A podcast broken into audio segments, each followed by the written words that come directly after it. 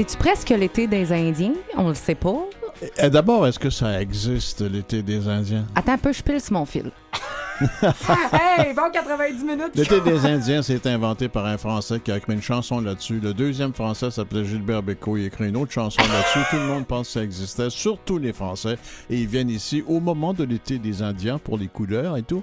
Mais regarde, l'été des Indiens, dans la tradition québécoise et amérindienne, Ouais. ça n'existe pas.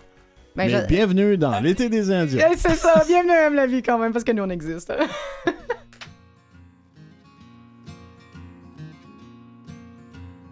d'avoir manqué encore un hiver. Je peux pas faire autrement, ça me fait de la peine. On vit rien qu'au printemps, printemps dure pas longtemps. Avraïdadi, vradi, didilam, hop didiladidam, adididadam. Avraïdadi, vradi,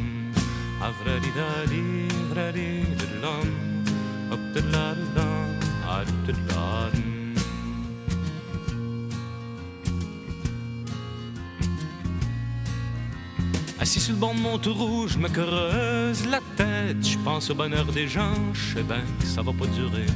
Ça a l'air que ça prend des sous pour faire la fête. À qui appartient le beau temps, l'hiver, l'été durant.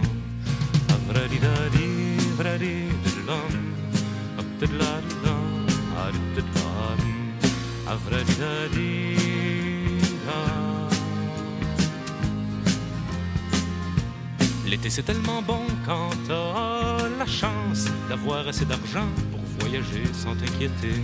Pour le fils d'un patron, c'est les vacances. Pour la fille du restaurant, c'est les sueurs puis les clients.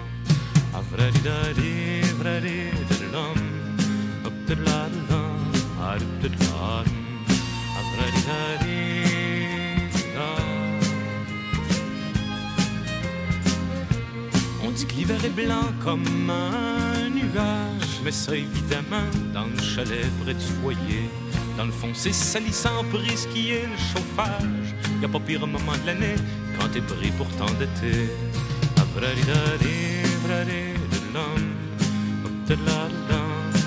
da da da da da da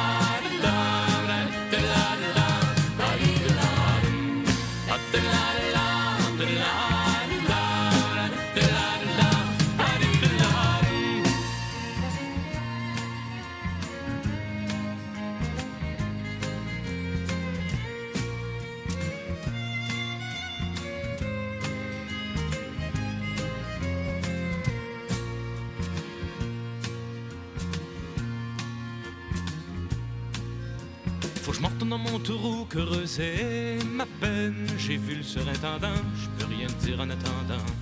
Le jour où ça sera nous qui ferons la fête. Imaginez le printemps quand l'hiver sera vraiment blanc.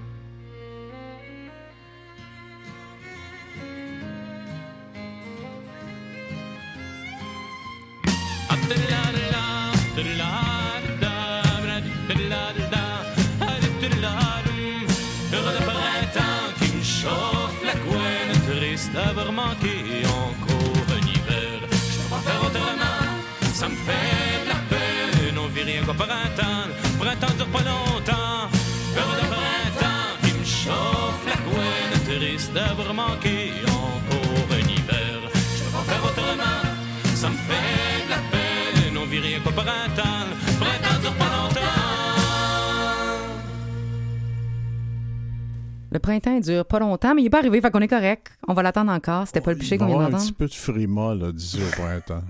Assez épais de frima. Oh, pas tout de suite, s'il te plaît, quand même. On- Comment vas-tu euh, Place cette au semaine, bonheur. euh, mademoiselle? Très bien. Et toi-même? Ben, en pleine forme. En pleine forme. En Emmanuel pleine forme. Robert Blondin. On s'est même pas présenté en début de cette belle émission, tellement on était euh, énervés. Alors, je vous présente euh, Emmanuel, la célèbre Emmanuel.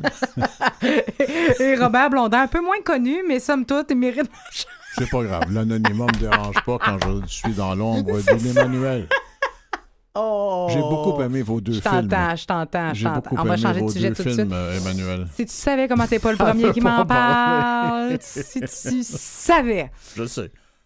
De quoi tu nous parles pour le bonheur aujourd'hui? Je sais qu'Emmanuel t'a rendu très heureux pendant une quinzaine d'années, mais quoi On d'autre? devrait parler un peu de ce qui gazouille entre nos deux oreilles. On a déjà parlé ensemble, on va revenir là-dessus. On on a souvent parlé des synapses, hein, des connexions électriques Entre à les l'intérieur du cerveau Ben oui.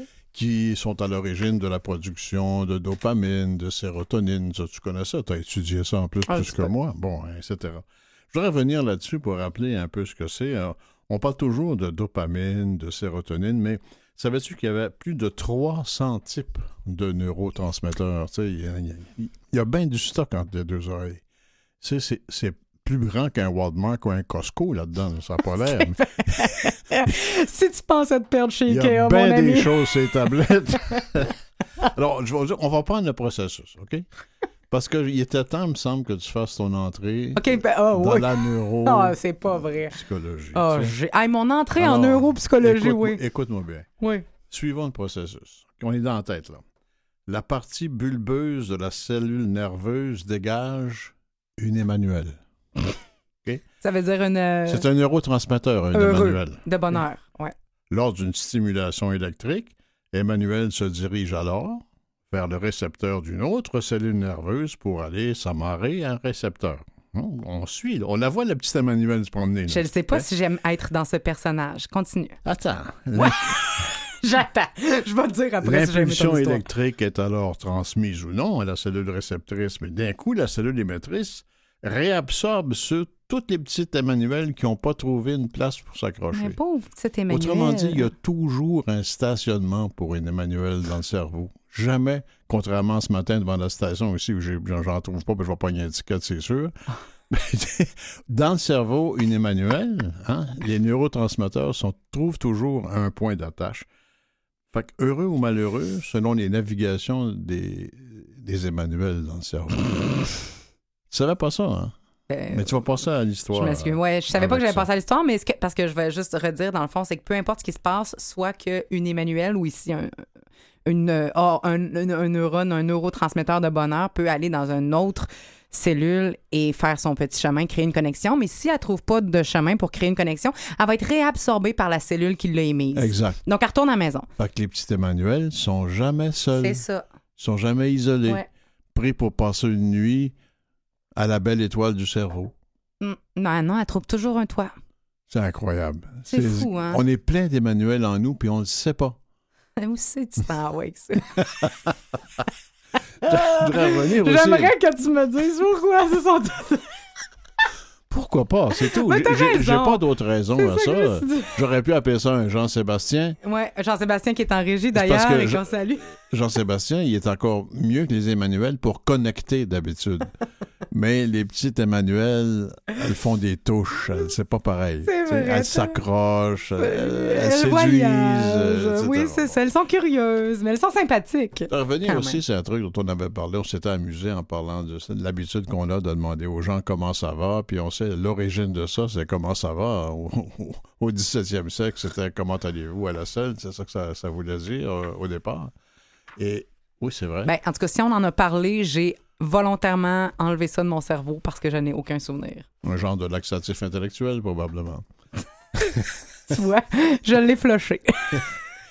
Tout ça pour dire que j'aurais un truc à suggérer. À chaque fois que vous avez le goût de demander à quelqu'un comment ça va, demandez-vous donc si ça va pour vous. Parce qu'il semblerait, j'ai lu une petite étude intéressante là-dessus, je ne sais pas dans quelle mesure elle est plus fiable qu'il faut, que quand on demande à tout bout de champ aux gens comment ça va, c'est une façon de tendre une perche pour qu'ils nous demandent la même chose et qu'on puisse parler de nos Ah, problèmes. tu ne crois pas à, au, euh, à l'intérêt de l'autre désintéressé? C'est-à-dire euh, Pas toujours. sans attente? Ouais, ça, ça pourrait arriver. Je ne dis pas que c'est systématique, mais il semble que souvent, quand on pose des questions dans un premier, premier stade de rencontre, les questions, les remarques qu'on fait sont en fait pour inciter l'autre à nous poser des questions semblables. Ça, ça, ça t'arrive pas, toi? Pas vraiment. Moi, je ne me reconnais pas dans ce mécanisme-là, mais je suis certaine que ça arrive parce que, on va se le dire, ça arrive souvent qu'on va faire des choses pour recevoir ou qu'on va avoir cette idée de balance, de balancier-là. Mais maintenant, c'est tellement. euh, non, moi, je pense que ça m'intéresse de savoir comment les gens vont. Et quand je sais, et je sais quand les gens mentent. Donc, quand les gens répondent oui, ça va bien par, euh, par, par systématisme, si ça, si ça se dit. Par si mimétisme. ben, ben, tout simplement parce qu'on est habitué de le faire, puis parce qu'on n'a plus le sens de la vraie réponse. Mais combien de fois on va je vais dire à redire, je vais reposer la question. Parce que je le sais que disons, disons que j'ai chaud. J'arrive en studio, Ah, j'ai chaud. chaud. Au lieu de dire j'ai chaud, je vais dire Coudon, t'as pas chaud, toi? Non, moi, ça, ça m'énerve. Ça, non, je fais pas ça, moi. Moi, je dis j'ai chaud. Est-ce que t'as chaud souvent c'est relatif. Ça pas ça- selon ça- la période. Ça n'a rien à voir. Tout ça pour dire Non, que moi, souvent. ça, pour moi, ça, re- ça représente une difficulté. Souvent, je vais me rendre compte quand les gens vont faire ça, puis je vais dire non, c'est toi qui as chaud.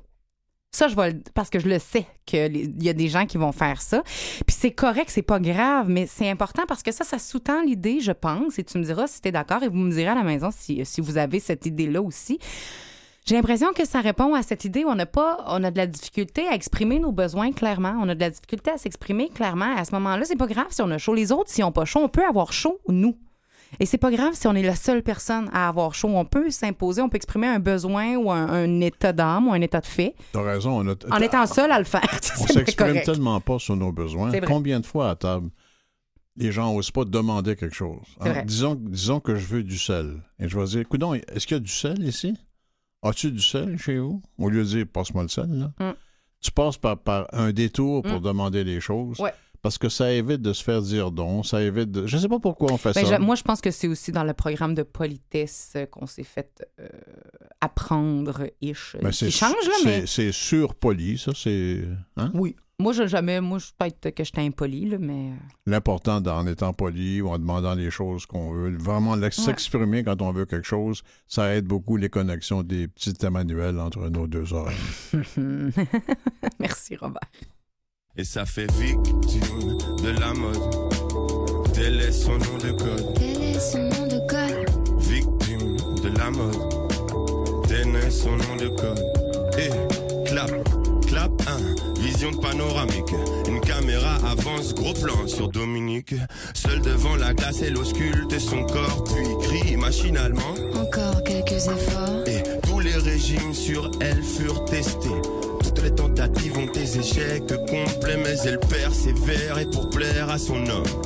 Dominique a décidé de suivre la norme. Elle, en magazine, des magazines, dans lesquels elle pense trouver le recours ultime. Mazo, à l'assaut de ses formes rondellettes, elle était occupée à couper du PQ car on lui piquait les fesses une victime de la mode. Tel est son nom de code?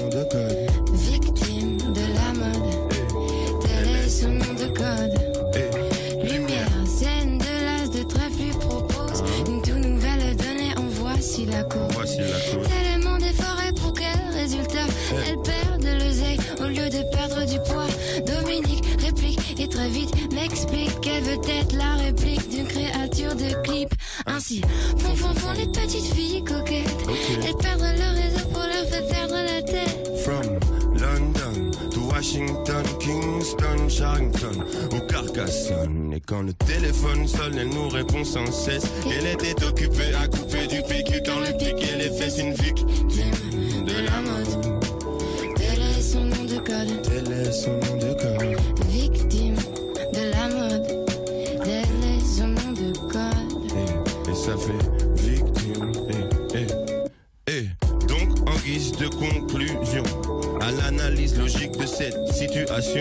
le régime, le jogging, la liposuction sont attestés, mais il faut faire attention.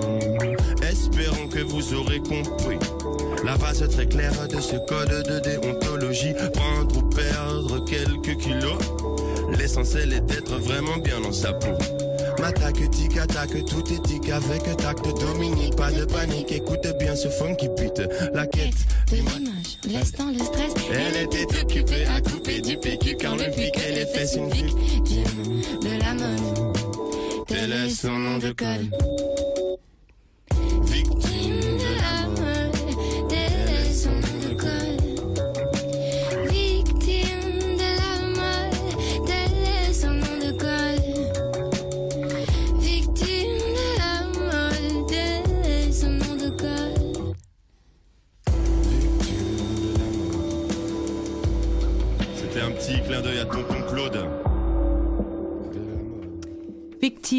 La mode. On vient d'entendre Roméo Elvis avec Angèle. Angèle qui, euh, euh, qui a un bel, un bel essor musical actuellement, surtout en France. Et c'est un, euh, un vieux classique du- que me- qui vient de m'apprendre Jean-Sébastien La Liberté en régie de MC Solar, très populaire dans les années 90 également. Et ce qui est très populaire actuellement, J'aime ça quand tu parles des années 90 comme si c'était il y a trois siècles.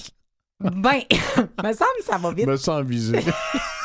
C'était le siècle dernier, Robert, on va se l'avouer quand En même. 90, C'est vrai j'avais que c'était- il y a- 5 ans. C'est vrai qu'on avait. C'était le siècle dernier. Hey! Ben, c'était le siècle dernier, un. Mais Et de deux, quand j'ai su que la chanson I Lost My Baby de Jean Leloup était maintenant sortie depuis 20 21 ans, 23 ans maintenant, je crois. Donc le bébé est sevré. Ça n'a pas de bon sens comment je me suis sentie. Hey, ceci étant dit, euh, on est en 2019 et ce qui est populaire actuellement en 2019, c'est l'environnement. On le sait, on a eu la marche également. euh, C'est pas juste populaire, c'est urgent ben, pour je vais dire, on est content maintenant que la mode et la populaire, ce qui est populaire soit aussi et également utile. Sauf ce matin sur le pont Jacques-Cartier. Ah, j'étais pas là. Ils ont bloqué, le pont Jacques-Cartier était bloqué ce matin parce que des gens sont montés sur la structure pour déployer une, une banderole pour, évidemment, provoquer plus d'action sur le- l'environnement. Mais le pont a été bloqué complètement au moment où on fait cette émission. Ben vois-tu, il y a quand même plusieurs façons qu'on peut agir et des fois on se reconnaît pas nécessairement dans ces manifestations aussi pacifiques a-t-elle été avec euh, Greta qui est venue nous voir euh, euh, il y a quelques semaines déjà. Des fois on se reconnaît pas dans certaines initiatives comme ce matin ton de voix, je me- j'entends que c'est pas ce que tu ferais toi pour notre terre-mère, pour l'environnement.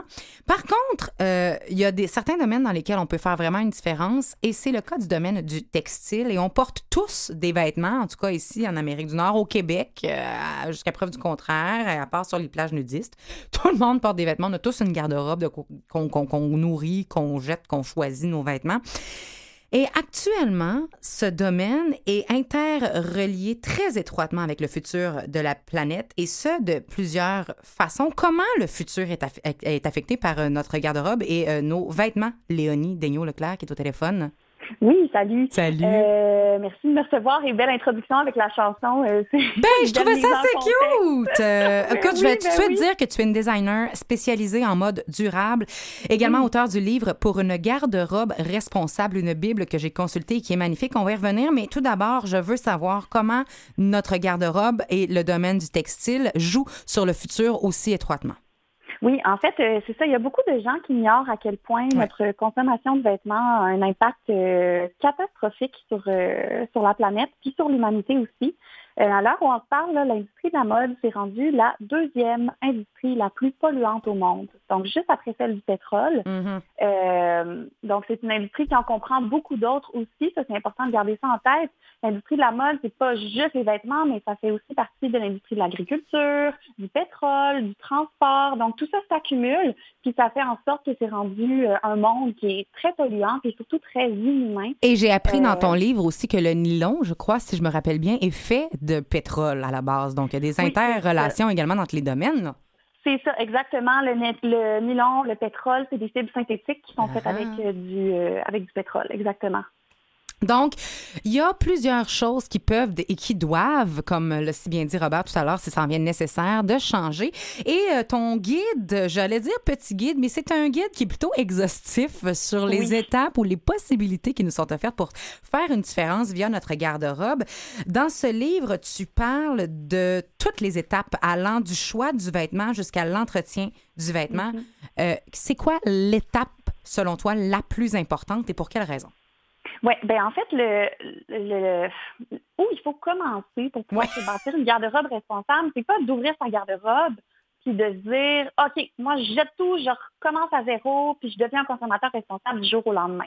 En fait, l'idée, c'est plus, puis l'idée du livre aussi, c'est vraiment de revoir sa consommation de vêtements, puis la manière dont on, euh, dont on aborde la mode.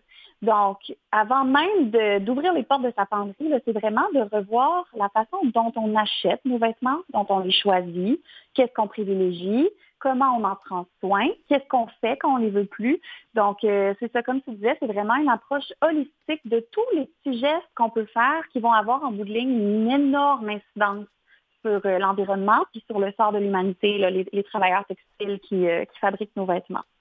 Et une des choses que j'ai trouvé vraiment adorable, c'est le fait que l'on doive ou que l'on puisse ou qu'il serait aidant de choisir nos vêtements avec amour. Comment l'amour que l'on porte à notre morceau de linge peut-il le rendre durable, équitable, écologique, euh, responsable? Oui, c'est ça. Ben, en fait, euh, c'est ça. Beaucoup de gens pensent que bon, la mode durable s'arrête à choisir euh, des vêtements en coton bio qui sont faits localement.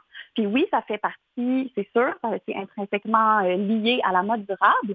Par contre, si les vêtements qu'on achète sont pas euh, de grande qualité, ils sont pas nécessairement de style classique, euh, s'ils sont pas, euh, tu correspondent pas à notre style, à notre personnalité, on les portera pas, on les aimera pas, on n'en prendra pas soin, on va s'en débarrasser après peu. Donc l'idée, c'est vraiment quand vient le moment de choisir nos vêtements, c'est d'opter pour euh, des pièces qui nous ressemblent, qui nous font sentir belles et beaux, euh, dans lesquelles on est confortable, qu'on peut porter souvent dans plusieurs occasions, qu'on peut porter avec, euh, tu sais, qu'on peut jumeler avec plusieurs autres pièces de notre garde-robe. Mm-hmm. donc vraiment tout ça dans une approche de manière à se bâtir une garde-robe qui nous ressemble. Puis là, et seulement là, on va pouvoir réduire notre consommation parce qu'on ne ressentira pas toujours le besoin de renouveler ce qu'on a. Euh, puis on va, euh, on va, on va en prendre plus soin de ces pièces-là. Donc, on Mhm. va en prendre soin peut-être de manière plus écologique et plus douce. Donc, et la planète et le vêtement lui-même sont contents dans ce temps-là. Euh, puis aussi, si on choisit des vêtements qui sont de qualité puis qui sont classiques, on va les garder plus longtemps. Puis ça, notre portefeuille et la planète vont être contents aussi. Tellement, et c'est magnifique. Sérieusement, c'est un livre extrêmement bien fait avec euh, des. Bon, on parle de qualité du vêtement, du tissu utilisé, des détails à observer comme les ourlets. Il y a certaines choses, des boutonnières françaises, si je me rappelle bien. Moi, qui est une inculte totale en, couture et en design de mode, est-ce qu'il faut être un professionnel pour pouvoir consommer responsablement? Parce que quand on arrive au, au magasin, on peut avoir ton livre en main, ça aide énormément. Mais il y a des choses, euh, un ourlet à quatre fils ou à trois fils, moi, j'ai de la misère à voir ça un petit peu. C'est vrai! Il y a certains détails euh, dans que, que- bon, c'est vrai que c'est plus difficile à, à- à Mhm. remarquer ou à constater si on est vraiment juste un consommateur sans expérience. Puis c'est pour ça qu'avec le livre, on a décidé euh, de faire des visuels qui sont très, simples Mm. à repérer. Donc c'est pas, il y a rien de complexe. C'est vraiment quelque chose qu'on peut remarquer facilement justement en retournant son vêtement à l'envers. Toutes les coutures, ils sont avec le terme, s'ils sont bonnes ou pas. C'est ça. Exact. Puis tu sais, souvent, ça se voit à l'œil nu, même si on connaît rien. Des fois, c'est parce qu'on prend pas l'habitude de retourner nos vêtements pour regarder de quoi ça a l'air. Mais des fois, c'est facile à voir. Un œil non expert va remarquer si la couture est pas belle, si la couture gondole, s'il y a des fils qui n'ont pas été coupés. Euh, tu sais, des, des fois, ça paraît vraiment, c'est flagrant. Est-ce qu'il n'y a pas une Euh, autre forme de une autre forme de pollution qui fait que visuelle, il fait que souvent les gens deviennent des, des panneaux réclames des marques avec des logos qui sont d'une grandeur incroyable sur les vêtements? Ça me semble être une pollution aussi, ça. Ben ça, je dirais que c'est vraiment propre à chacun. Il y en a qui, euh, qui portent des vêtements comme ça, puis je pense pas que c'est plus écologique ou pas d'avoir des vêtements euh, soit avec des marques ou des boutons ou des slogans ou peu importe. Euh, c'est vraiment, dans le fond, le- comme j'en parlais tantôt, c'est de choisir des vêtements qui nous ressemblent. Fait que si quelqu'un aime ça, porter ça, pourquoi pas, tu sais. Mais n'en pas Euh, moins qu'un un imprimé qui semble plus euh, plastique versus une broderie, comme tu l'expliques bien dans ton livre, une broderie. Parce que tu- ça, j'ai adoré euh, ça également et euh, vraiment, c'est pas flatteur. J'ai trouvé ça absolument pertinent de dire quand un designer met de l'amour dans son œuvre, met des détails, c'est qu'il y a quelque part, il y a une durabilité, il y a une qualité qui va venir avec. C'est le cas, entre autres, des broderies, des choix, certains choix de la petite poche, le petit détail qui va apporter. Le fait que c'est probablement beaucoup plus de qualité que quelque chose qui a été fait à la chaîne rapide et, euh, et sans, sans y mettre beaucoup de notre cœur en tant que Exactement, créateur. Exactement. Oui. Donc, à ce Ouais. moment-là, comme Robert dit, peut-être qu'il y a des fois, il faut regarder un peu, OK, mais mon logo, il ressemble à quoi? Ou est-ce qu'il est qu'il y a une petite touche? Est-ce qu'il y a de l'amour? Ou bien il y a juste euh, Est-ce du que, est-ce branding? que je veux faire le porte-parole de cette compagnie-là aussi? tu sais? aussi. Ah oui, oui. C'est ça. Ben ça, bon, c'est le choix euh, de chacun, mais c'est sûr que bon, si on veut, si on veut prendre une- un virage plus vert et plus responsable dans sa consommation de vêtements, c'est sûr que de porter un logo euh, immense d'une marque de fast fashion, de mode rapide, donc de mode tr- de très basse qualité, ben là, c'est sûr que c'est un peu contradictoire, mais le logo en tant que tel, il n'y a pas, euh, c'est pas lié à la mode durable. Et on peut regarder aussi ces marques-là, où est-ce qu'elles sont situées. hein. On peut Oui. consommer local, regarder qui est engagé, qui sont les employés qui confectionnent nos vêtements. Est-ce que c'est Oui. vegan ou pas? Mais il faut pas mélanger écologique et vegan non plus. Exact. Il y a exact. tellement de tableaux récapitulatifs dans ton livre, des tableaux pour nous aider à lire les étiquettes de certification parce que c'est pas juste dans la nourriture que ces étiquettes existent. Il y a aussi Ouais. nos vêtements qui ont des certifications euh, dites écologiques, euh, équitables, également des astuces de pro. Tantôt, tu disais que le but, c'est pas euh, de tomber du jour au lendemain euh, avec une garde-robe euh, responsable et tout jeter. Justement, tu Mhm. dis. Et je te cite, les garde-robes capsules peuvent entraîner des impacts environnementaux majeurs puisqu'on doit se débarrasser de plusieurs vêtements qu'on ne porte plus. Qu'est-ce qu'une garde-robe capsule, Lé- Léonie? Oui, ben c'est ça. Garde-robe capsule, en fait, c'est euh, une tendance en ce moment euh, auprès des adeptes de slow fashion, donc la mode lente, la mode de qualité, de style classique.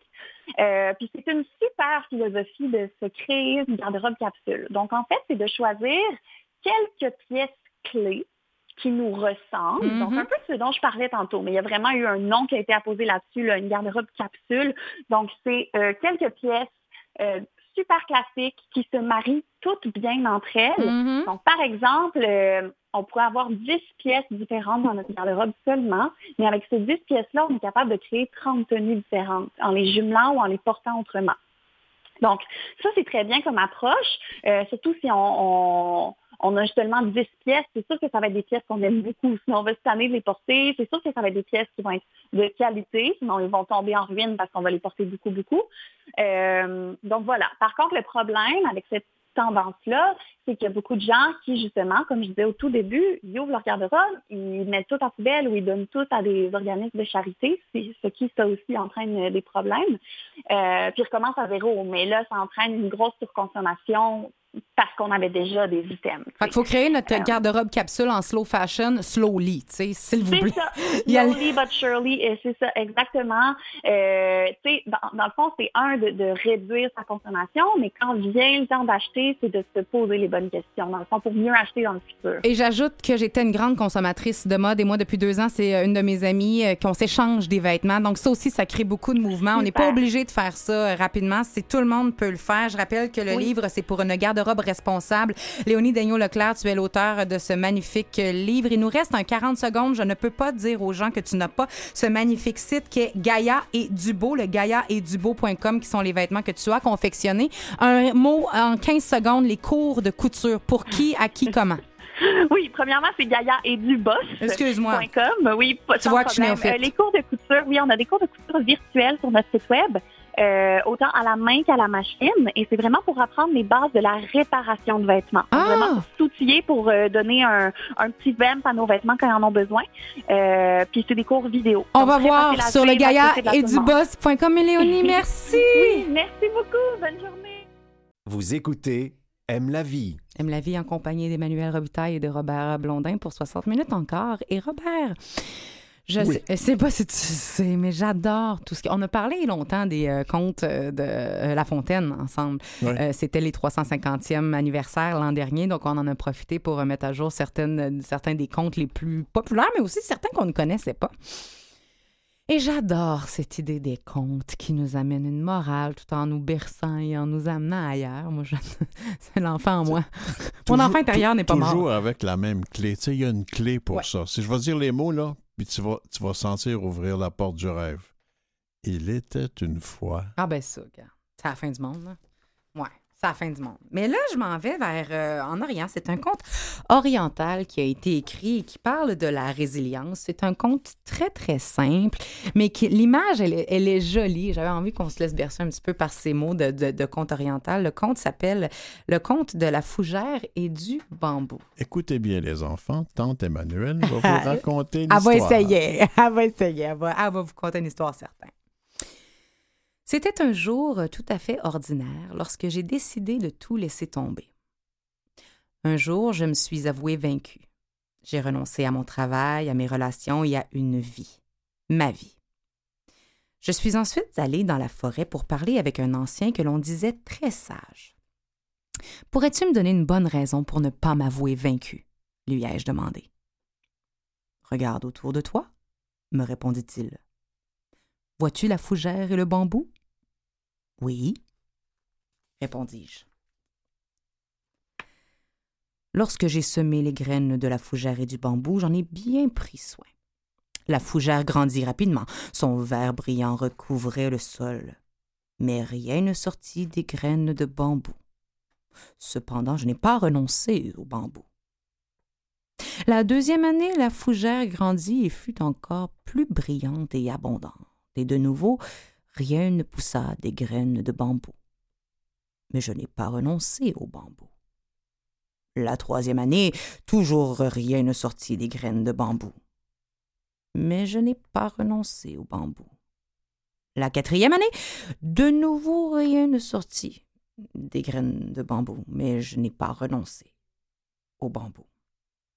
Lors de la cinquième année, une petite pousse de bambou sortit de la terre. En comparaison avec la fougère, elle avait l'air très petite et insignifiante. La sixième année, le bambou grandit jusqu'à plus de vingt mètres de haut. Il avait passé cinq ans, cinq ans à fortifier ses racines pour le soutenir. Ses racines l'ont rendu plus fort et lui ont donné ce dont il avait besoin pour survivre. Savais-tu que tout ce temps que tu as passé à lutter, tu es en train, en fait, de fortifier tes racines? dit l'ancien, et il continua. Le bambou a une fonction différente de la fougère. Cependant, les deux sont nécessaires et font de cette forêt un lieu magnifique. Ne regrette jamais un jour de ta vie. Les bons jours t'apporteront du bonheur, les mauvais jours t'apporteront de l'expérience. Tous deux sont essentiels à la vie, dit l'ancien, et il continua. Le bonheur nous rend doux, les tentatives vous maintiennent forts, les peines nous rendent plus humains. Les chutes nous rendent humbles, le succès nous rend brillants. Après cette conversation, j'ai quitté la forêt et j'ai écrit cette histoire incroyable. Et j'espère que ces mots vous aideront à garder la foi et à ne jamais abandonner. Vous ne devriez jamais renoncer, en aucun cas. C'est magnifique, hein, quand même. Ne renoncez jamais.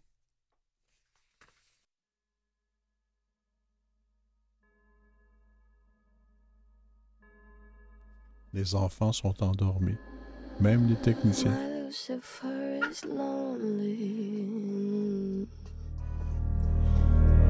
Standing there, killing commit to anything but a crime. Leaders on vacation, an open invitation. Animals, evidence. Pearly gates look more like a picket fence. Once you get inside 'em, got friends but can't invite them. Hills burn in California. My turn to ignore ya. Don't say I didn't warn ya. The good girls go to hell. Cause even God herself has enemies. And once the water starts to rise, and heaven's out of sight, she'll want the devil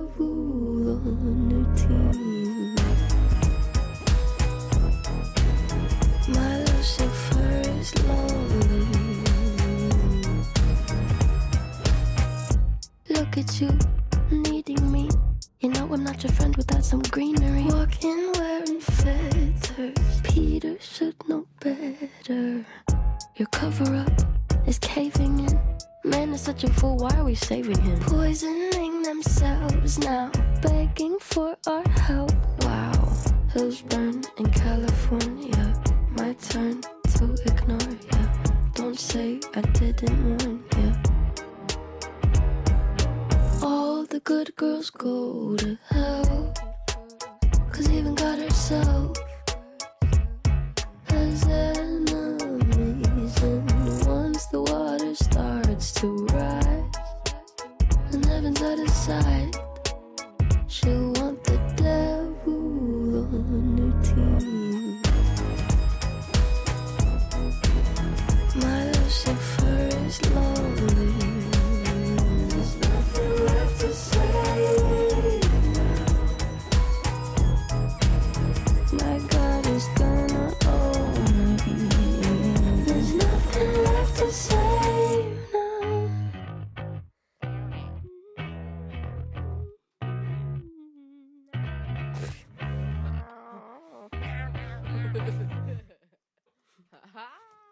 On vient d'entendre Billie Eilish, la plus populaire, je crois, euh, méga star, euh, surtout chez les jeunes euh, 10, 10, 22 ans, j'imagine, je pense. Et elle-même ayant à peu près 16 ans, c'est intéressant de voir qu'elle sort à peine euh, de la préadolescence et qu'elle supporte des projets parentaux. C'est ce qu'on apprend avec Jean-Sébastien et la liberté. Salut Jean-Seb. Salut, salut. Je vais commencer avec la mise en contexte. Qui, Ben- oui, on est à l'émission Aime la vie. Ben, c'est juste, je, je veux spécifier qu'à la base, bon premier paragraphe, c'est pas nécessairement des bonnes nouvelles, dépendamment de quel est votre point de vue sur la chose. Alors, l'État de la Géorgie aux États-Unis a passé une loi récemment pour restreindre l'interruption volontaire de grossesse, c'est-à-dire l'avortement, euh, avec ce qu'on appelle le heart le Heartbeat Bill, c'est-à-dire que dès que le cœur du fœtus est perceptible, environ vers six semaines de grossesse, il est interdit de se faire avorter, et c'est souvent avant que la femme soit même au courant qu'elle est enceinte.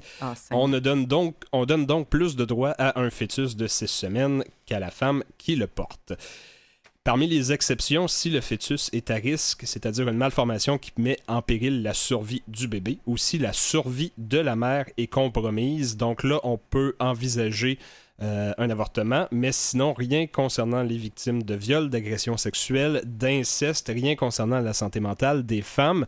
Bref, c'est un, un- ben, c'est- un, C'est un pas le projet choix le qui plus restreint judicieux. beaucoup Ben les, oui. les droits des femmes. Donc, voici pour la mise en contexte. On va espérer que ce soit le temporaire. Oui, c'est ça. Et c'est là que Billie Eilish Entre entre, en en jeu. Bon. Elle a annoncé qu'elle donnait une partie de son cachet du Midtown Music Festival qui a eu lieu à Atlanta, donc au, au- même euh, à l'état où tout ça a lieu, le 15 septembre Mhm. dernier, à l'organisme Planned Parenthood Southeast.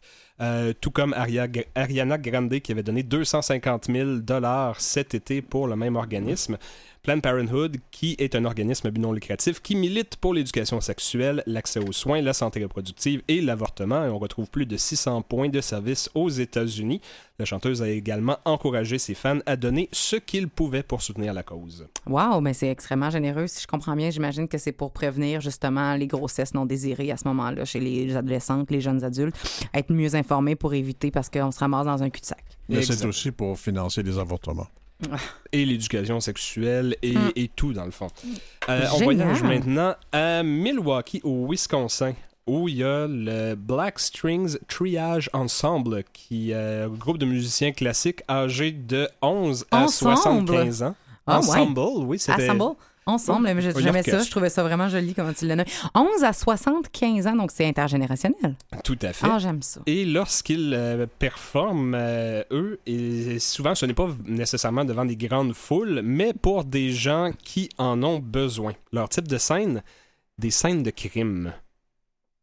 Une fois les services d'urgence partis, ils se mettent en place afin de remplir le voisinage de musique afin d'apaiser les esprits troublés. Ils espèrent qu'en jouant de la musique sur les sites de fusillade ou autres violences liées aux armes à feu, ils, peuvent, ils puissent mettre un baume sur les plaies d'une communauté qui sont affectées par ce qu'il vient d'arriver dans leur rue. C'est-à-dire, y, y il y a des coups de feu qui sont tirés dans une maison X. Il y a quelqu'un qui est atteint, les services d'urgence arrivent. Et une fois qu'eux autres partent, l'orchestre arrive, s'installe sur le gazon pour mettre un petit peu de musique classique ou mettre un peu d'ambiance. Évidemment, ce n'est pas pour les résidents de la maison, pour les victimes ou la famille de la victime, mais pour tout le reste de la communauté. Vos voi- S'il y a un crime qui arrive chez vos voisins, on s'imagine que vous allez être ébranlés. Donc ça, c'est pour essayer de- de- d'apaiser un petit peu. C'est comme une nouvelle escouade de nettoyage, mais plus de nettoyage ambiance ou une- l'énergie plate qui s'est créée là. J'adore ça. Oui, parce que on, Je trouve que c'est brillant. on- on s'imagine que la nuit qui suit, on va être un petit peu perturbé, on va peut-être avoir de la misère à dormir. Donc d'avoir ça qui vient un peu Puis même ce qui reste dans l'air, là, c'est palpable, on ressent, tu sais, quand il y a de la tristesse, ben là, il y a de la peur, il y a, de la, il y a des- beaucoup d'émotions qui se sont passées là. Donc, la musique qui est un guérisseur exceptionnel, je trouve ça vraiment wow. Belle, belle Mais initiative du Wisconsin. Maintenant, on va parler de grands noms, Bob Dylan et Johnny Cash, qui sont réunis sur une nouvelle compilation. Donc, on, on parle quand même des gros noms dans, dans le cadre de 50e anniversaire de certaines choses, des enregistrements inédits qui vont paraître dans une nouvelle série de Bootleg Series de Bob Dylan cet automne, soit le 1er novembre prochain. Euh, le 15e volume de cette série-là de bootleg, bon, d'enregistrements euh, qui datent euh, pas nécessairement d'un studio, mais qui peuvent être dans un salon, dans une salle de spectacle. Bref, il y a des fans de Bob Dylan qui sont prêts à débourser pour ça. Et c'est là où c'est intéressant, c'est qu'on retrouve plusieurs grands succès de Johnny Cash qui ont été enregistrés en 1967 en duo entre Bob Dylan et Johnny Cash. Donc si ça vous intéresse, des pièces comme I Still Miss Someone, Big River, I Walk the Line, bien sûr Ring of Fire et Folsom Prison Blues, interprétés par et Bob Dylan. Bob Dylan d'il y a 50 ans, Moi, donc je, je- 1967. je- je vais absolument écouter ça. moi. Et euh, un autre 50e anniversaire, c'est possible que certains d'entre vous en aient entendu parler récemment, les Beatles. C'est euh, c'est rare, ça passe rarement sous silence les initiatives qui touchent les Beatles. Euh, oui, oui, et, et je ne suis pas nécessairement de... Bon, je, je les apprécie, mais je me suis- considère pas comme un fan qui saute sur tout, et on ne parle pas de toutes les choses qui sortent sur les Beatles, mais pourquoi j'en parle, c'est vraiment euh, un album, bon, on parle de l'album Abbey Road, euh, qui est paru en 1969, et la version est parue il y a un peu moins de deux semaines en version non seulement remasterisée, mais remixée. Ils ont repris les bandes d'enregistrement originales, et ils ont refait l'album dont ils, là, je parle les, les ingénieurs de son, bien sûr, on ne parle pas de Paul McCartney et de Ringo, ils ne sont pas retournés en studio, mais ils ont remixé l'album pour rendre ça plus intéressant au goût du jour. Et ça donne un résultat qui est remarquable et très intéressant pour les oreilles. On a rehaussé les harmonies vocales, on a redéfini la basse, on a nettoyé les pistes de guitare. Donc j'ai entendu d'autres albums qui sont sortis à travers les années des Beatles qu'on disait bon voici la nouvelle version, la nouvelle version, puis c'était très peu perceptible. Mais pour cet album-là, ça vaut la peine de soit découvrir l'album si vous ne l'avez jamais entendu ou de le redécouvrir avec une nouvelle paire d'oreilles. C'est vraiment euh, vivement recommandé et euh, pas, bon, c'est- ce n'était pas un secret que cet album-là sortait. On annonçait dans les derniers jours qu'il se retrouvait déjà en haut des palmarès de vente, même si l'album est sorti il y a Ah. 50 ans et qu'il y en a plusieurs millions de copies en circulation. Il y a encore des gens qui sont intér- intéressés à écouter le Fab Four. Est-ce qu'on peut, euh, est-ce qu'on peut, merci beaucoup euh, Jean-Sébastien pour toutes ces bonnes nouvelles euh, dans le domaine musical, un domaine qu'on apprécie particulièrement, moi pour ma part. Mais je veux savoir, est-ce qu'on aurait la possibilité d'entendre cette nouvelle version de Abbey Road qui pourrait euh, être encore plus perceptible pour nos oreilles? Ah ben, allons-y avec Oh Darling. Merci Jean-Sébastien.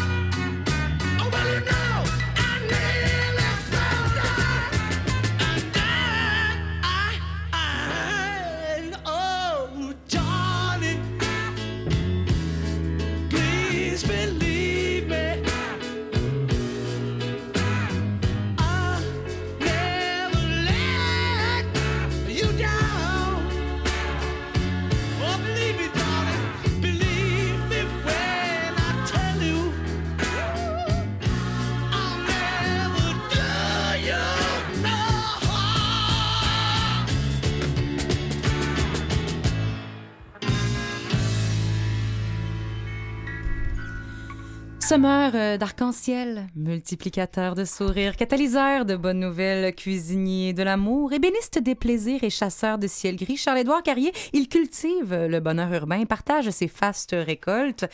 Motivé par la recherche du soleil en ville, il nous convainc que le bonheur est à nos portes et se donne comme mission de nous aider à trouver la clé. Donc, Charles-Édouard, en lui, studio, euh, effectivement, où est le bonheur cette semaine? Euh, ben, euh, premièrement, je vais me remettre de mes émotions. Quelle chanson! Quelle ben, t'es- chanson! mais t'étais vraiment dedans. Oh, j'étais dedans, mais, Ça a mais- tellement fait ton bonheur. mais, mais c'est, quand c'est rauque comme ça, il y a quelque chose d'extrêmement puissant. Bon, ceci étant dit. Toi, ton bonheur était dans le Oh Darling remasterisé de l'album Abbey sais pas Road Ah, de. Ah, franchement, c'est, euh, une de mes. Je suis pas un gros fan des Beatles, mais c'est probablement une des, une de mes préférées. Euh, alors euh, voilà. Ceci étant dit, le bonheur est où? Bien, le bonheur cette semaine, il est au FNC. Donnez-moi un F, donnez-moi un N, donnez-moi un C. Le Festival du Nouveau Cinéma.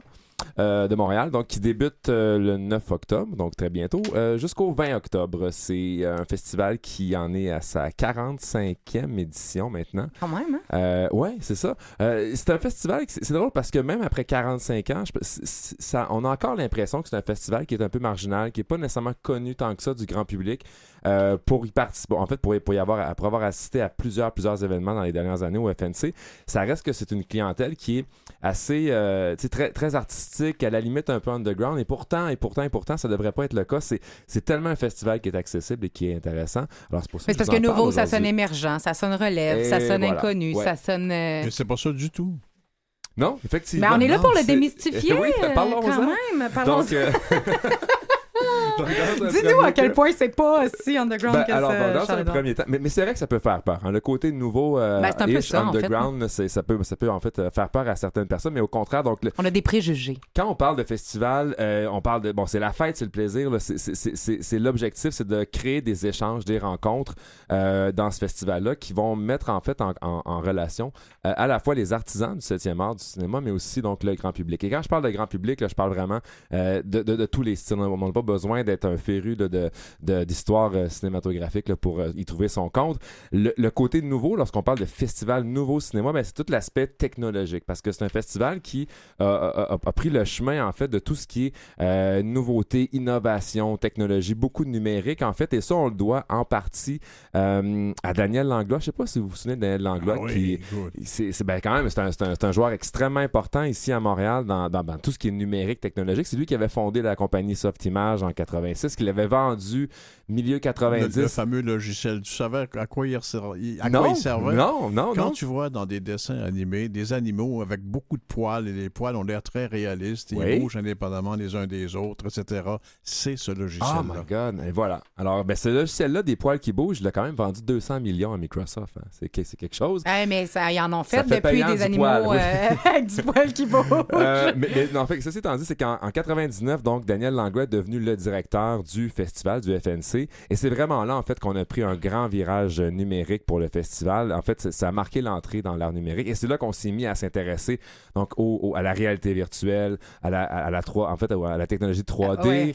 euh, des, des- des- des projections immersives, même multisensorielles, où on va à la fois jouer avec le, le toucher, l'odorat, la vue, etc. Donc, c'est vraiment là que ça, ça a marqué un tournant. Aujourd'hui, c'est 300 événements sur 10, en fait, sur 11 lieux, euh, principalement concentrés dans le quartier des spectacles, quartier latin, euh, donc qui s'échelonne sur 11 jours. Voilà le FNC aujourd'hui. Et comment on fait pour se retrouver dans ces 11 jours, ces 300 événements? Parce que si on s'y connaît pas et que c'est aussi diversifié, ça reste quand même un défi de faire des bons choix. Absolument, et c'est ce qui est intéressant. Puis quand je parle d'accessibilité, c'est- aussi ça. C'est que si on, va sur le site donc nouveaucinéma.ca, euh, chaque jour en fait, on a la section en fait des recommandations, des suggestions du jour. Et ça, là, cette page d'accueil là est vraiment dédiée à des gens qui, euh, qui, justement euh, en sont peut-être à leur première visite ou en fait à- euh, qui, qui découvrent ce festival. Donc on est vraiment dans, le- on est très descriptif. Donc aujourd'hui, si vous voulez vivre quelque chose qui est plus expérimental, vous avez ça. Et on, et on l'explique dans des mots qui sont compréhensibles. Souvent, lorsque les artistes parlent de leur art, euh, on a tendance des fois là, à y aller avec des, des, Dans des- l'érudition, un petit peu. Ouais, là, exactement. dire, Puis hein? encore là, ça Ouais. ramène un peu le côté où est-ce qu'on on sent que c'est pas toujours ouvert à Et tous. ça crée une distance. Mais Mm. dans, dans cette optique-là, la section actualité du, fait- du site Nouveau Cinéma, euh, c'est vraiment un langage qui qui est hyper simple à comprendre. On a des exemples très concrets qui permettent donc à chaque jour de voir un petit peu euh, quelles sont les, les portes d'entrée, les peut-être les plus accessibles pour ce festival-là, autant au niveau des rencontres, des conférences que des projections. Puis quand je parle de projections, bien entendu, on parle de projections. euh, c'est- c'est des- ça, ça peut être des animations, ça peut être des projections donc réalité virtuelle, côté immersif et tout ça. Euh, Il y a des, beaucoup de projections de jour, ce qu'on voit peut-être un petit peu moins dans les festivals, surtout un festival qui se déroule sur une aussi longue période. Beaucoup de projections le matin, l'après-midi, le soir. Donc encore là, vraiment, on, Ouais, on 300 multiplie. événements sur 11 jours, t'as pas le choix de faut commencer condenser, le bonheur. faut condenser, Ça, exactement. moment donné, mais euh, pour toi, les incontournables, y a-tu des choses qui, euh, soit des, des, des, des, Ben- attractions, soit des films qu'on doit absolument aller voir cette année? Moi, je vais vous avouer que le FNC, de la façon avec laquelle je le vis, c'est. euh, je, je, je- je me, je me présente. l'expérimentes, là, Ben, tu le vis, C'est ah ça, ouais. je suis vraiment dans le- en mode exploratoire. Donc, j'y vais, puis ce qui, ce qui, ce qui joue aujourd'hui à tel endroit, ben, c'est ce que je vais voir. Euh, mais je vais, ce que je fais, c'est que je vais vous parler un peu, par exemple, de Zoé Proton, en fait, qui, était la, qui est la directrice de programmation, qui, dans le Journal de Montréal, a fait, elle, de son côté, son top le 5. top 5, Donc, je ah, pense right. que la directrice de la programmation est probablement beaucoup mieux équipée que moi pour faire ces, ces recommandations sur le FNC. Je laisserai mon côté exploratoire à d'autres.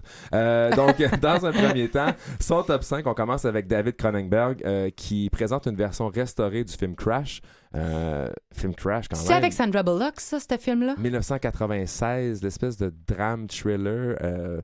Un peu pour adultes, je dirais, presque. Ah oui, moi, je suis sûre que j'ai C'est- vu ce film-là puis qui m'a traumatisé. Ouais. Ben alors là, euh, non seulement David Cronenberg va être C'est là. pas ça? Ben, c'est c'est ça. C'est pas 96, c'est Speed, Crash c'est 2004. Oui, là, tu, méla- tu mélanges. euh, Mais oui, c'est Sandra Bullock avec Brandon Fraser et, euh, et une multitude de- Je le d'autres sais, ça m'a traumatisé. ça m'a traumatisé bien raide. Allez Non, pas, allez pas voir ce film-là, vous allez mal Mais filer. il avait Non, gagné c'est un. Oscar en plus, ce film-là.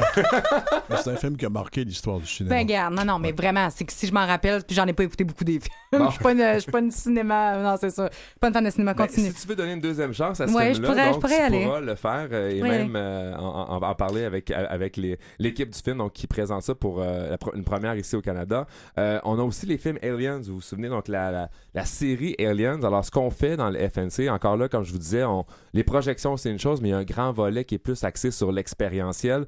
Euh, on va projeter en une nuit, la nuit blanche Alien, euh, les quatre premiers films.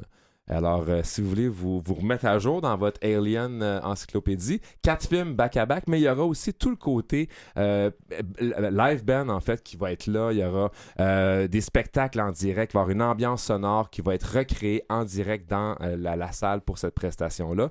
Ça, c'est le deuxième choix, donc, de la directrice de la programmation. Ben, y a- c'est quand même intéressant comme ah concept. oui, absolument. Si on veut vivre quelque chose, encore là, Ouais. c'est pas de s'asseoir. Le FNC, c'est pas d'aller voir un film et s'asseoir, c'est de vivre quelque chose. Et c'est ça qui est important de retenir. Euh, on fait aussi un, mélange 7e art et haute gastronomie. Euh, le, réalisateur euh, Pedro Almodovar va présenter son film Douleur et gloire avec Antonio Banderas et Penelope Cruz. Mais là, ce qu'on va faire, c'est qu'on va accompagner ça d'un souper, en fait, au restaurant Le Blumenthal. Donc là, on va mélanger cinéma et haute gastronomie. Encore là, c'est une belle façon de, de sortir de, justement de la salle de cinéma. Euh, dernière chose maintenant, André Forcier qui euh, présente Les Fleurs oubliées avec euh, Roy Dupuis. Roy Dupuis lui joue le rôle d'un apiculteur et fait de l'hydromel. Alors dans ce cas-ci, ce qu'on va faire, c'est que après la projection, qui est, une- qui est une première ici au Canada, donc il y aura un, des groupes qui seront là pour bon, faire une prestation musicale, mais on va surtout exploiter le côté hydromel. Donc, on va pouvoir déguster euh, de l'hydromel pression, des cocktails hydromel. Il y aura des ruches urbaines qui seront sur place également. Donc là, on va vraiment pouvoir en, en apprendre plus sur le film, mais aussi sur tout le côté miel euh, et euh, ruches urbaines, entre autres. Donc, c'est une autre chose. Moi, ce que j'aime beaucoup, je termine avec ça dans ma longue liste de, ben, courte liste de suggestions. Le FNC Explore qui est vraiment le côté, euh, là on est vraiment plus dans la technologie. Alors c'est là qu'on va trouver par exemple des œuvres immersives, multisensorielles, tout ce qui est réalité virtuelle, euh, 360, des films en projection 360. Donc ça aussi, il y a une section spécialement dédiée à ça sur le site. Et nos enfants, on peut-tu les amener? Hey, c'est pas magnifique ça, la kermesse les enfants qui sont là. Donc, la kermesse 13 octobre, euh, quartier général du festival, donc euh, qui est près de l'UCAM. On aura des activités pour les enfants dès 3 ans. C'est quand même pas rien, là. Euh, Il y a une programmation pour enfants, je termine avec ça, avec un jury constitué, formé de jeunes enfants de moins vrai. de, de 8 à C'est 12 ans. Des enfants de 8 à 12 ans qui seront les juges et qui décerneront les prix. Voilà. Donc, c'est le festival du FNC. Ça commence le 9 et ça se termine le 20 octobre. 20 octobre. Et sincèrement, merci d'être venu nous en parler parce que moi, je ne connaissais pas ça du tout. Comme j'ai dit, je suis un petit peu hyperactive mentale. Donc, des films, des fois, c'est un petit peu long. faut vraiment que j'aie envie d'écouter un genre Dumbo. Puis euh, Le Roi Lion, moi, ça me tente vraiment beaucoup. Mais tu sais, d'aller découvrir, mais là, tu viens de m'enlever tout ce que je pensais savoir. Finalement, je savais rien. C'est le festival du nouveau cinéma et ça a l'air extrêmement intéressant. Merci, euh, Charles-Édouard Carrier, de toujours nous faire découvrir ces, ces avenues. Le bonheur est en montréalaises. ville, le bonheur est en ville. tellement. Merci pour ce bonheur urbain. À urbain, à la semaine prochaine. Merci, salut. Vous écoutez Aime la vie.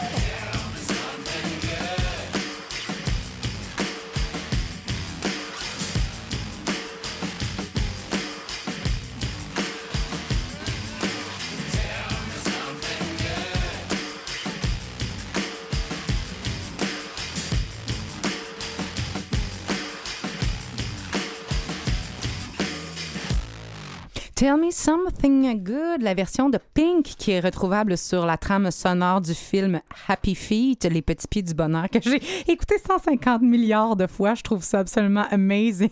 Comme film, j'adore ça. Et je pleure constamment à la même place. Je m'habitue comme pas. Euh, Tell Me Something Good, qui était euh, initialement chanté par euh, Chaka Khan. Bien sûr, et dites-moi quelque chose de positif. On a Christiane Campagna ici pour la revue de presse inclusive. Bonjour. Comment vas-tu? Je vais très bien, et vous? Oui, as-tu Allô, plusieurs allô? bonnes choses à nous dire aujourd'hui? Oui, quand même, quelques-unes. ben, tout d'abord, euh, dans- parmi les. On parle beaucoup depuis un an et quelques là, de la pénurie de main-d'œuvre, de, de main-d'œuvre, pardon, particulièrement en région. Et dans le coin de Quaticook, euh, on a lancé un projet parce que une des solutions, c'est de faire appel davantage à des gens venus de l'extérieur. Oui. Et on a lancé le projet L'essayer, c'est l'adopter, qui propose un accompagnement aux nouveaux arrivants, mais aussi aux employeurs qui leur ouvrent les bras dans leur milieu de travail.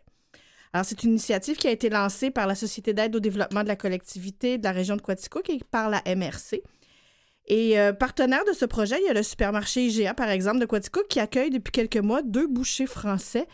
Euh, il est en processus d'en recruter un autre. Alors, ça, c'est un exemple. Bon, on a vu plus exotique que des bouchers français. Ben, en même temps, je trouve que c'est intéressant que tu apportes cette idée-là parce qu'on a beaucoup de préjugés, justement, par rapport à, tu sais, je veux dire, on, on- on a des clichés dans nos têtes et on pense pas que des Français peuvent vouloir être bouchés au IGA Aquaticook également. Donc, moi, je, trouve que c'est un exemple qui nous sort de nos clichés mentaux plates. J'ai visité des vignobles il y a quelques semaines et euh, les vignerons nous disaient que les, les, les œnologues français qui viennent travailler ici le font pour avoir plus de liberté, plus de créativité que dans les... euh, souvent, tout ce qui concerne la, la, la nourriture et la boisson en France est tellement légiféré, les appellations d'origine contrôlée, tout ça, que ça permet pas d'innover. Alors, les, quand ils veulent être plus créatifs, ils s'en viennent au Québec. Euh, dans l'entreprise Atelier MG, euh, eux, ils accueillent, ils accueillent deux travailleurs philippins et au cours des prochaines semaines, on va leur offrir des cours de francisation. On les a également jumelés à d'autres travailleurs qui, eux, sont arrivés il y a quelques années parce que eux savent, vont, vont connaître mieux le processus aussi d'adaptation. Ils vont pouvoir partager leur expérience. Alors, ça se passe du côté de Quaticook. Bravo, Quaticook.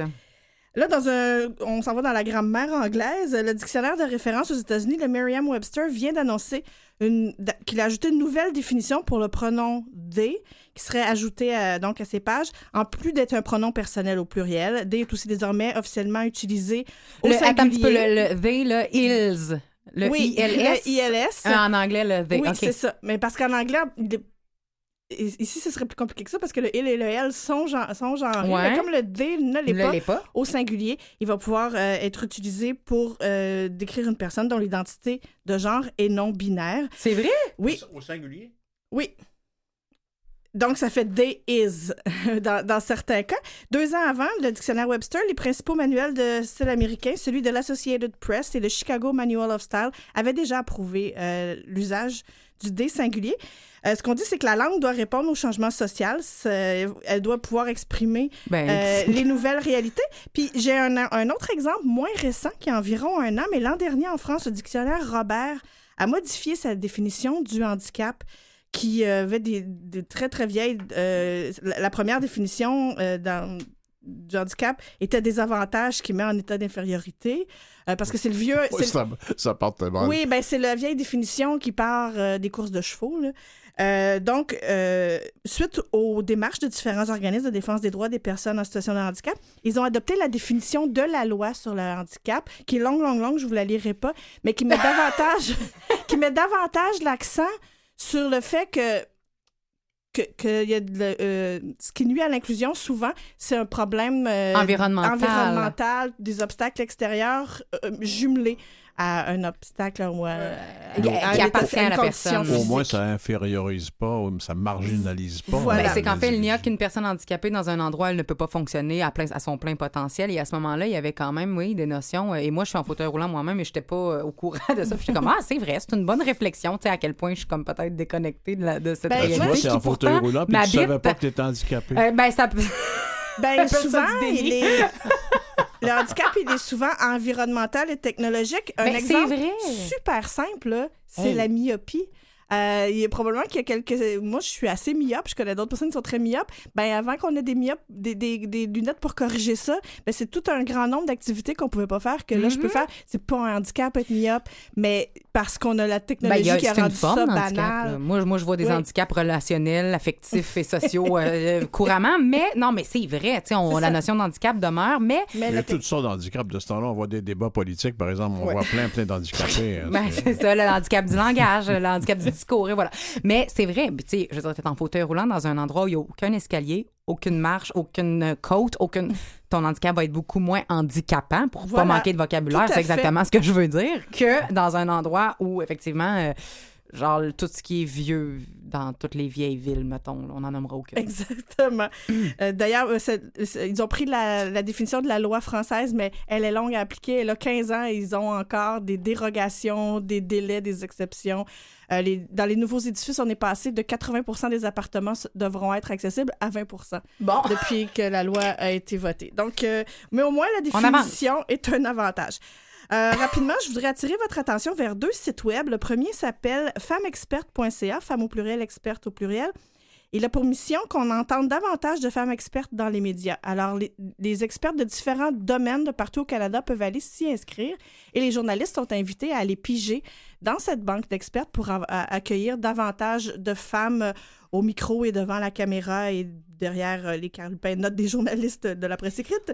Donc, c'est une place où tout le leadership féminin peut s'afficher. Et si on est une personne qui Le a envie leadership ou la d'encourager. simple compétence, simplement. Ben non, mais la Voilà. compétence. Ben, j'appelle ça le leadership, mais j'appelle ça des leaders dans leur domaine par ça. la compétence, la connaissance et le. Mais en tout cas, ouais, oui. Donc, si on a envie d'aller chercher ces femmes-là volontairement, parce que des fois, c'est un petit peu plus difficile de tailler une place, on peut le faire via cette- ce portail-là. Exactement. C'est cool. Et il y a aussi le site web URL, mais U-R-E-L-L-E-S, Ah. qui milite pour une meilleure représentation des femmes en technologie à l'aide notamment d'un balado et d'un blog. Hey, Super, ça. Y a-tu un site où aller per- chercher des gens qui sont juste des vieux, non? Ah, ben c'est une autre hypothèse, on pourrait en lancer un. mais, OK, je vais m'inscrire tout de suite. mais toi là-dessus. Ben, t'es t'es occupé pas mal. hein. Ouais, il y a ça. Ah, mais c'est pas grave. Stand by. OK. Hey, merci, Je vous Christiane. en prie. Merci beaucoup.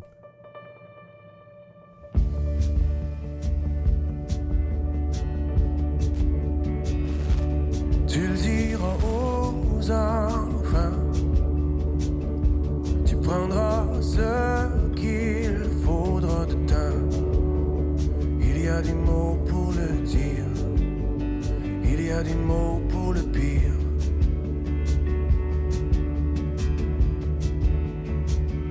J'ai vidé l'arsenal. Je ne sais plus peut-être un de fakir. Ça peut aider à mourir.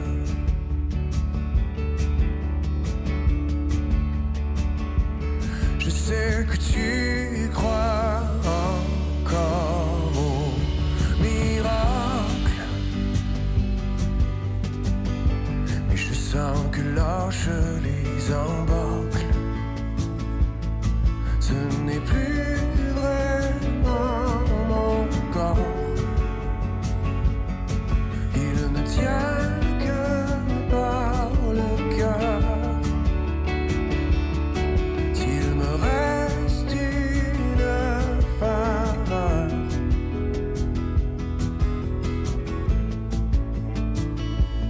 embrasse-moi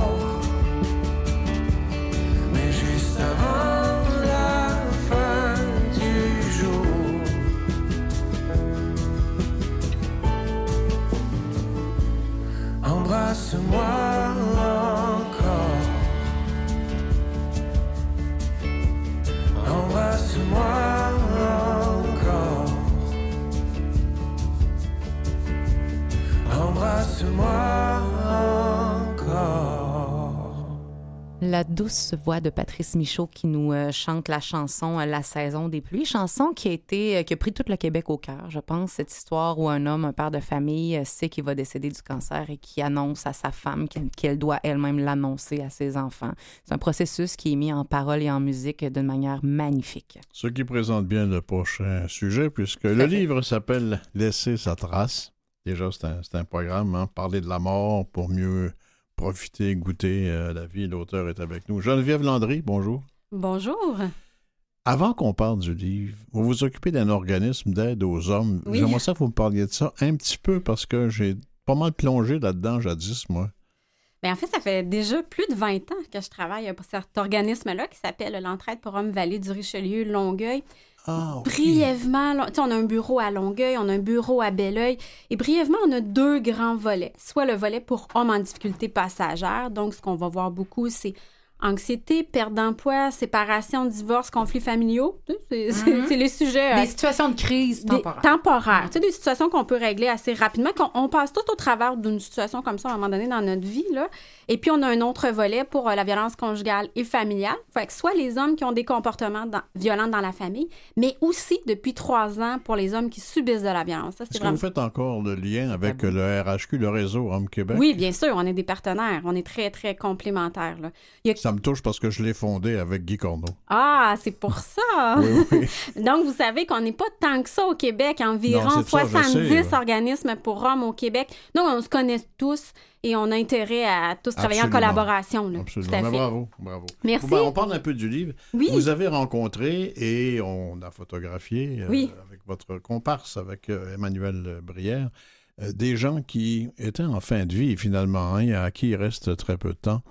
Mais vous l'avez fait, expliquez-moi ça plus en profondeur, vous l'avez fait pour nous aider et aider ces gens-là à aimer la vie davantage, même s'il n'en reste pas beaucoup.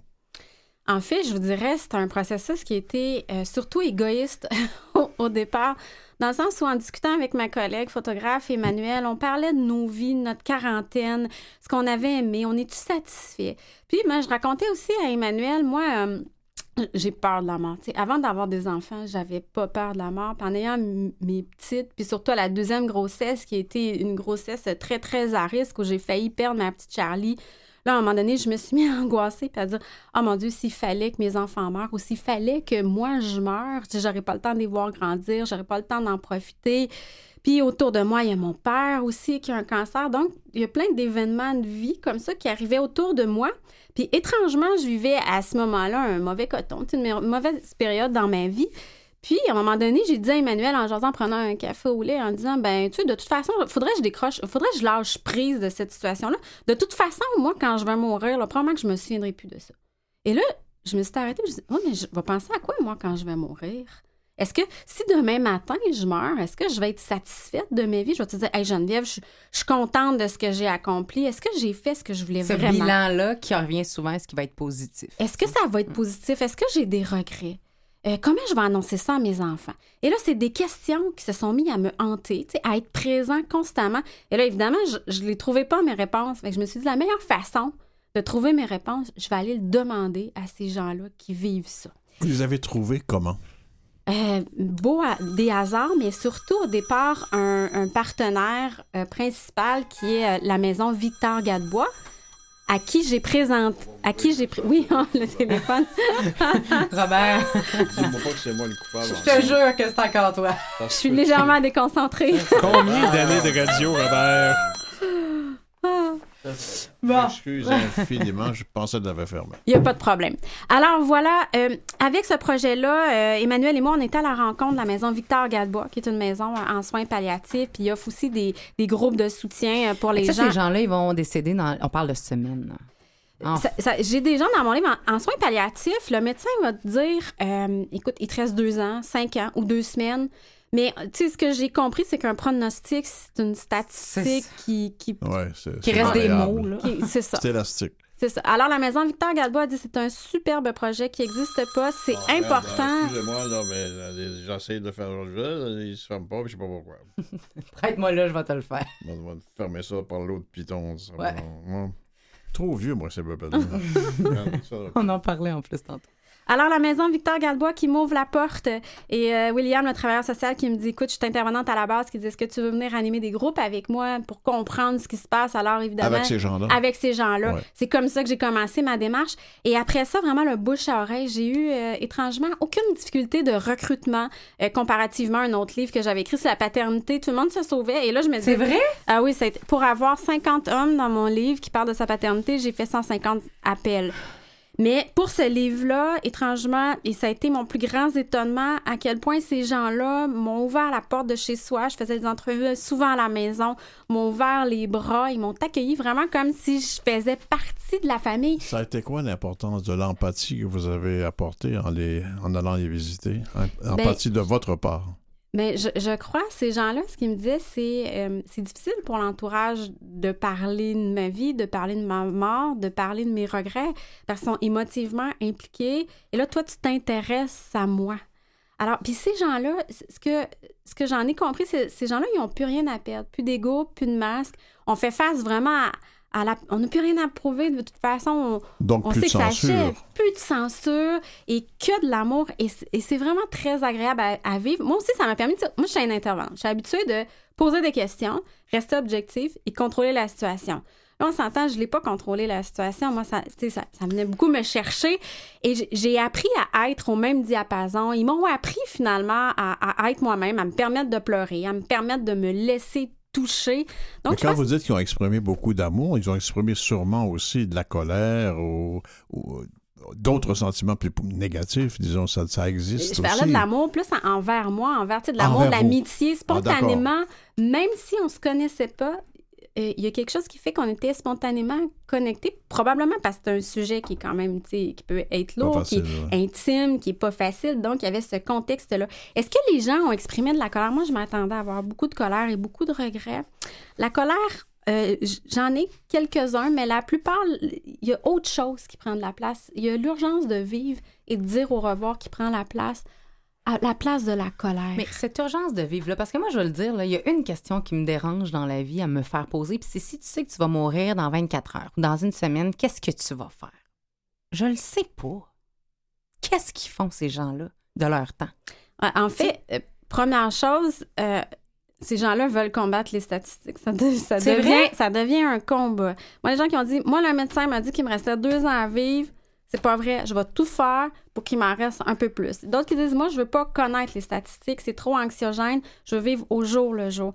Mais ce qui en ressort, j'ai rencontré des gens riches, des gens pauvres, des gens moyens, des gens seuls, des gens en famille. Et ce qui en ressort, c'est pas, pas personne me parlait de son travail. Je sais même pas ce qu'il faisait comme travail dans la vie. Il y a pas personne qui me parlait de la voiture. Très grosse leçon. Les maisons, parce que j'y allais que je me rendais compte est-ce que les gens elles sont aisés ou sont moins aisés. Mais tous les gens me ramènent à l'importance des liens humains. Et les regrets qui sortent, il n'y en a pas tant. Il y en a deux qui est, je me suis pas assez occupée de mon monde. J'ai pas dit assez souvent je t'aime aux gens que j'aime, à mes enfants, puis j'ai trop travaillé.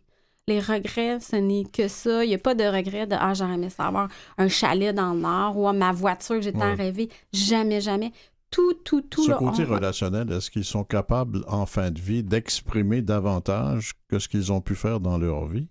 Oui, il n'y a plus de masque, il n'y a plus de barrière, il y a plus. Il y a une rétrospection qui, qui se fait, il y a une réflexion qui se fait. Et les gens ont, les gens en fin de vie ont un besoin de se raconter.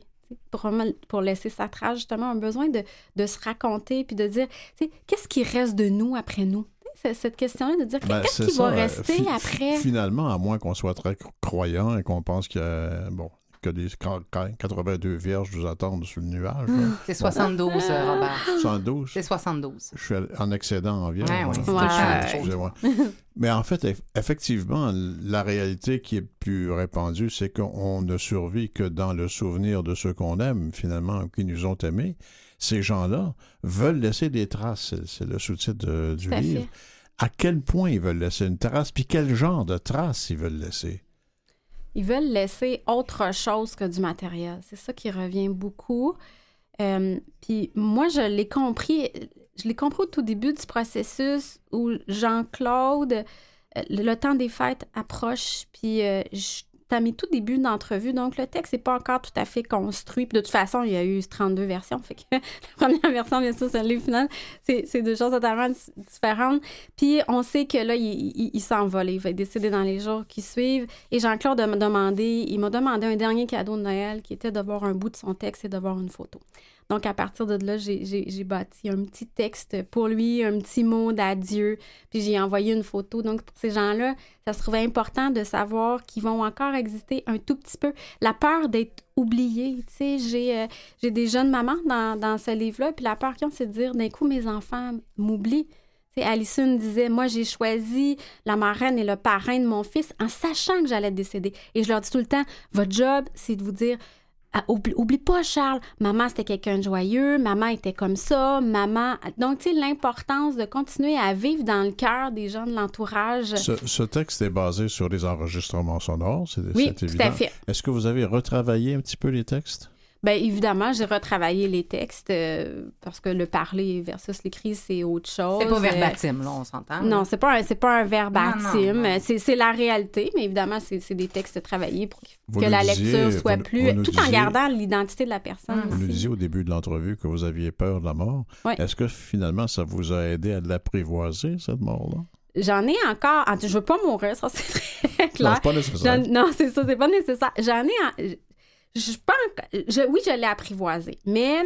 Par contre, ce que je me dis, c'est, moi j'ai deux jeunes filles, Chloé et Charlie, de 5 et 7 ans, et je vis ma, ma maternité d'une façon différente, c'est-à-dire j'apprends à passer du vrai temps avec mes filles. C'est-à-dire, si on décide de faire un dessin, on va faire un dessin. Pas faire un dessin en même temps de faire la lasagne puis finir mes courriels au bureau. Mhm. tu sais.